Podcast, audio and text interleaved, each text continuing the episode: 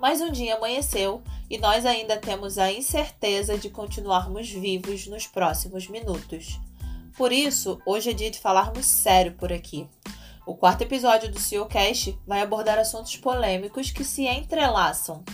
A escolha do tema ela tem um cunho muito pessoal, mas também foi uma sugestão de uma seguidora lá no Instagram, é, onde ela pediu para a gente falar sobre a saúde mental do empreendedor, Ali Cartides. Obrigada pela, pela sugestão. E se você ainda não nos segue lá, corre para aproveitar todas as dicas gratuitas que damos no arroba seja CEO e, claro, dar as suas sugestões para os próximos episódios. Como eu disse, hoje a gente vai aproveitar esse finalzinho de setembro amarelo para falar sobre a romantização da pobreza, a glamorização do sucesso e como cuidar da saúde mental sendo empreendedora. Mas antes, roda a vinheta.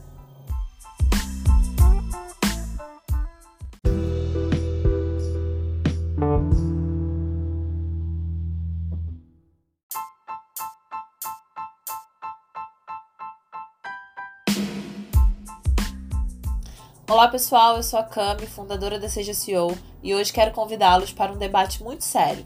Por isso, eu preciso que você aumente o volume e preste muita atenção no que eu vou te dizer. Esse é um assunto que vem circulando minha cabeça já faz algum tempo, eu já venho refletindo sobre isso já em alguns momentos.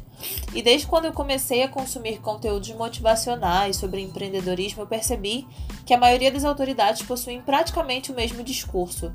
Se você quiser muito algo, você pode conseguir apenas com a força da sua vontade e merecimento.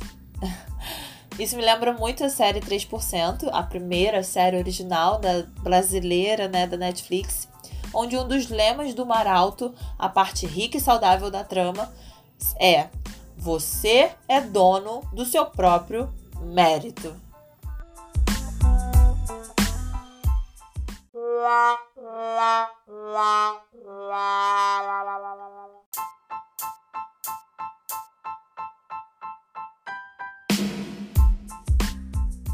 Para quem não, ainda não viu a série, ela se passa num Brasil muito distante, mas muito parecido com o que temos hoje, onde apenas 3% da população vive uma vida de extremo conforto, com alta tecnologia, saúde de qualidade, e 97% da população vive na extrema miséria.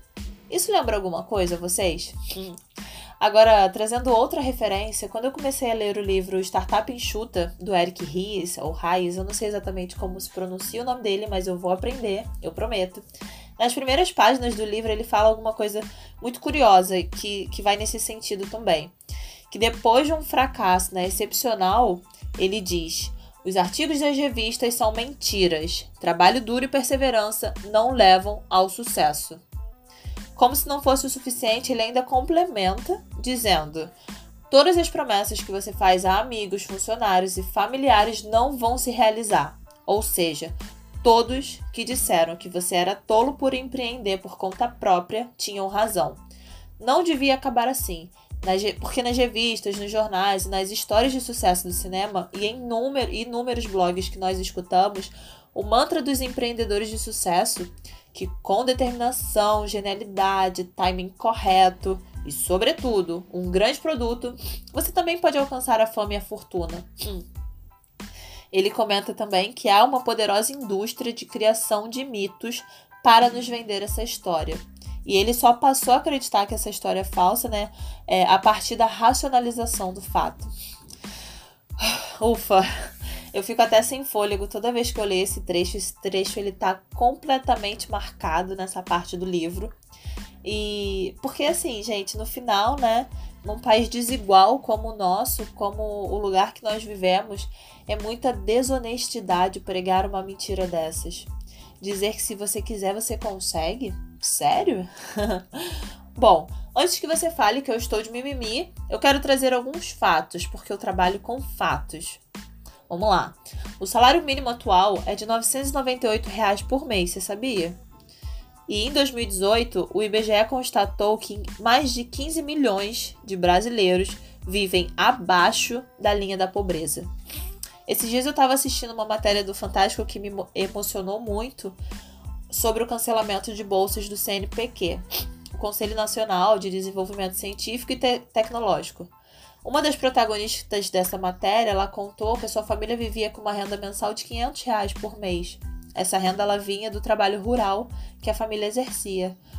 E, cara, sério, vocês têm ideia do que é viver com 500 reais por mês? Para muita gente que tá dando dicas no Instagram sobre como ficar milionário, 500 reais é o troco do táxi. Não sei.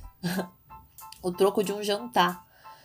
Então, assim, com o cancelamento dessa bolsa, que eram apenas 100 reais e isso fazia toda a diferença na vida dessa pessoa, ela teria que interromper seu, os seus estudos. Uma pessoa que era muito inteligente, que tinha um futuro promissor na área de exatas, de matemática, que era a área preferida da garota, foi interrompido por uma política de corrupção. Isso, isso é muito louco. A gente, quando a gente para para refletir sobre isso, né, é muito louco. E até julho desse ano, haviam mais de 12 milhões de desempregados no Brasil. Esse número altíssimo é muito assustador. E esse número de desemprego levou a mais de 24 milhões de pessoas a trabalharem por conta própria. Agora, você que está aí do outro lado me ouvindo, vamos pensar aqui numa situação hipotética. Imagina uma pessoa que está desempregada, que nunca recebeu um estudo de qualidade, uma saúde pública decente e muito menos saneamento básico. Sério, se vocês tiverem dúvidas sobre essa última parte, é só vocês assistirem o RJTV1 com o quadro com a Suzana Naspolini, onde ela todos os dias vai em algum lugar, é, principalmente da Zona Oeste ou da Baixada, que tem dificuldades com saneamento básico. Vocês precisam assistir. É, voltando aqui, essa mesma pessoa ela precisa pagar o aluguel, sustentar o seu filho, ajudar seus pais. Agora, vamos imaginar também que essa pessoa decidiu empreender por conta própria. Então ela abriu uma barraquinha de empada, ou sei lá, foi vender bala no, no ônibus ou no trem. Enfrentando sol, chuva, trânsito, é, problemas né, no transporte público, o RAPA, entre aspas, que é o apelido carinhoso né, da Guarda Civil, que não é nada carinhosa com os camelôs.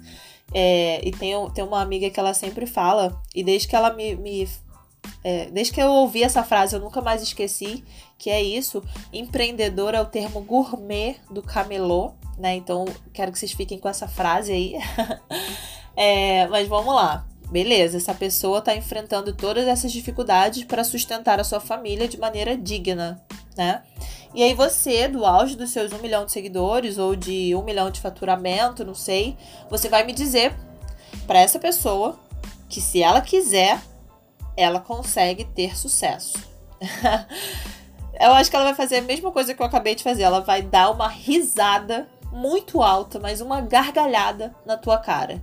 Porque, sério, que merda você tem na cabeça? Gente, eu sei que esse papo de coach é super motivacional, que você usa sua, entre aspas, sinceridade objetiva. E, sério, vocês deviam me ver fazendo as aspas toda hora, porque é isso, não tem outra, não tem outra opção que a sua sinceridade objetiva não pode ser confundida com arrogância desmedida, que pagar mil reais no, no evento é investimento e etc. Agora, você tem noção de quanto custa um aluguel? Ou sei lá, você já parou para se perguntar qual é o preço do arroz, do feijão, da carne? Você tem noção de quanto custa um pedaço de carne? E aí, tudo bem, eu não tô aqui entrando em contexto de, de veganismo e etc. Não quero falar nada disso. Mas, é, enfim, só queria saber se você tem noção do preço das coisas. Agora, você tem noção de que esse cara que ganha 998 reais por mês, e olhe lá, tá preocupado em não ser achado por uma bala perdida? Que esse mesmo cara ele vive numa situação de extremo perigo e estresse diário. Ele sai de casa para trabalhar, às vezes às 5, às 6 da manhã, e ele não sabe se ele volta vivo para casa. E aí vem você, uma pessoa que está nadando no dinheiro, dizer que o dinheiro não traz felicidade? Gente, pelo amor de Deus. Eu acho que é até melhor parar por aqui que eu tô começando a ficar emotiva demais.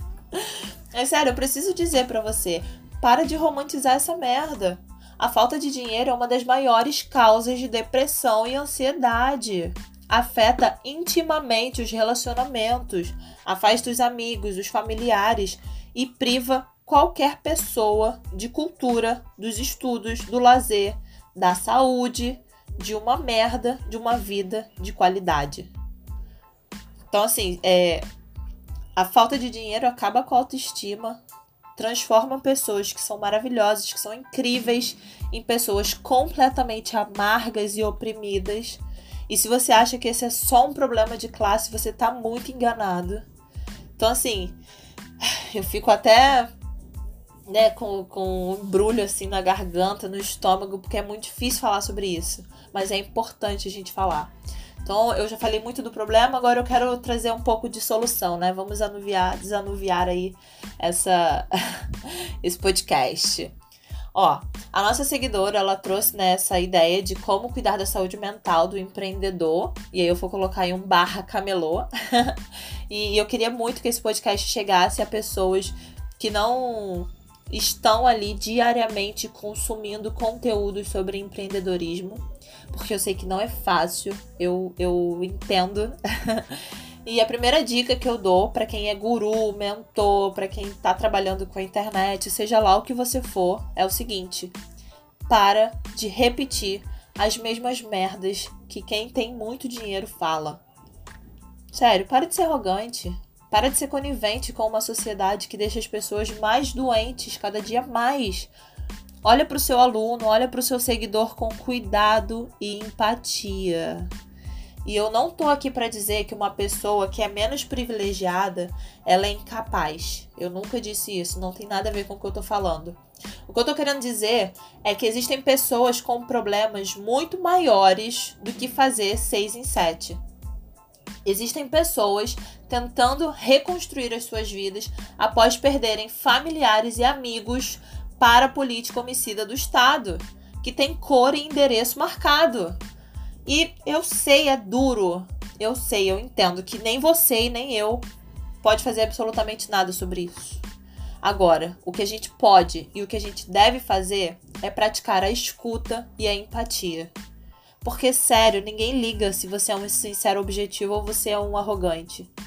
Agindo dessa forma, você continua reforçando a dificuldade e debilitando a saúde mental das pessoas que estão tentando, com todas as forças, não se tornarem mais um na estatística. E eu não tô nem aí se você acha que é mimimi. Sério, se você vier com esse vocabulário infantil pra cima de mim, de quem fecha os olhos para os problemas sociais e raciais do país, eu acho melhor a gente nem conversar. Porque sim, eu, em determinada medida eu até concordo que uma pessoa precisa estar muito disposta a mudar a sua realidade. Mas sério, por favor, eu te peço do fundo do meu coração, não faz isso parecer fácil, porque não é. Tá? Então, esse é o recado que eu gostaria de deixar para você. Agora, para quem empreende, a minha sincera dica é o seguinte: cuide da sua saúde mental. Isso é primeiro lugar das suas prioridades, tá? Cuide dos seus similares, esteja com pessoas que lhe façam se, é, se sentir especiais, pratiquem o um afeto entre si. Se você segue pessoas que praticam comunicação violenta nas redes sociais, cara, dá um follow agora, sem culpa.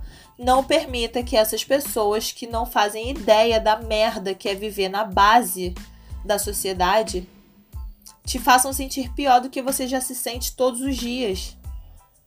Sério, eu preciso até dar uma parada, dar uma respirada, porque esse assunto é muito sensível para mim. É muito difícil e eu acho até melhor eu ficar por aqui mesmo, porque eu já falei demais, já tô emocionada demais. Daqui a pouco eu começo a chorar e não é o objetivo desse podcast. É, o que eu queria mesmo era trazer uma mensagem sincera e falar umas verdades que precisam ser ouvidas, apesar de serem difíceis de serem engolidas. Mas eu acho que alguém precisa falar sobre isso. E eu deixo aqui um pedido que se você curtiu esse podcast, você precisa compartilhar com os seus amigos que estão precisando cuidar da saúde mental. Ou, se você conhece pessoas que praticam comunicação violenta nas redes sociais, envie esse podcast para eles também, para ver se eles saem da bolha de privilégio que eles vivem e, e eles precisam ouvir um pouco algumas verdades na cara, tá bom? Beijo, espero que vocês tenham gostado. Mandem dicas e até o próximo.